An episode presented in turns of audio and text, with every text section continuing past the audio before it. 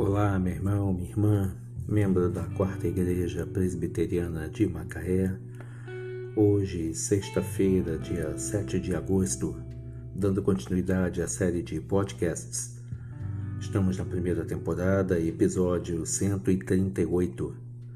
Abordaremos o tema Com Deus não se brinca, baseado em 2 Reis 18, de 13 a 36.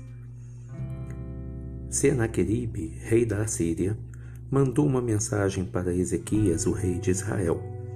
Ele perguntou: Em quem, pois, agora confias para que te rebeles contra mim? Se me dizeis: Confiamos no Senhor nosso Deus, não é esse aquele cujos altos e altares Ezequias removeu?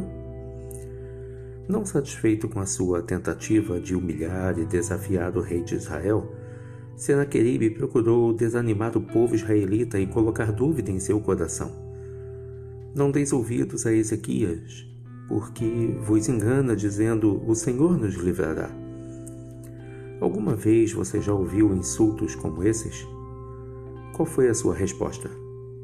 Como você responderia às perguntas feitas pelo rei Senaqueribe? Em resposta à oração de Ezequias, Deus também enviou uma mensagem a Senaqueribe quem afrontaste e de quem blasfemaste? E contra quem alçaste a voz e arrogantemente ergueste os olhos? Contra o Santo de Israel? E o fim de Senaqueribe e do seu exército foi proporcional à sua arrogância contra Deus.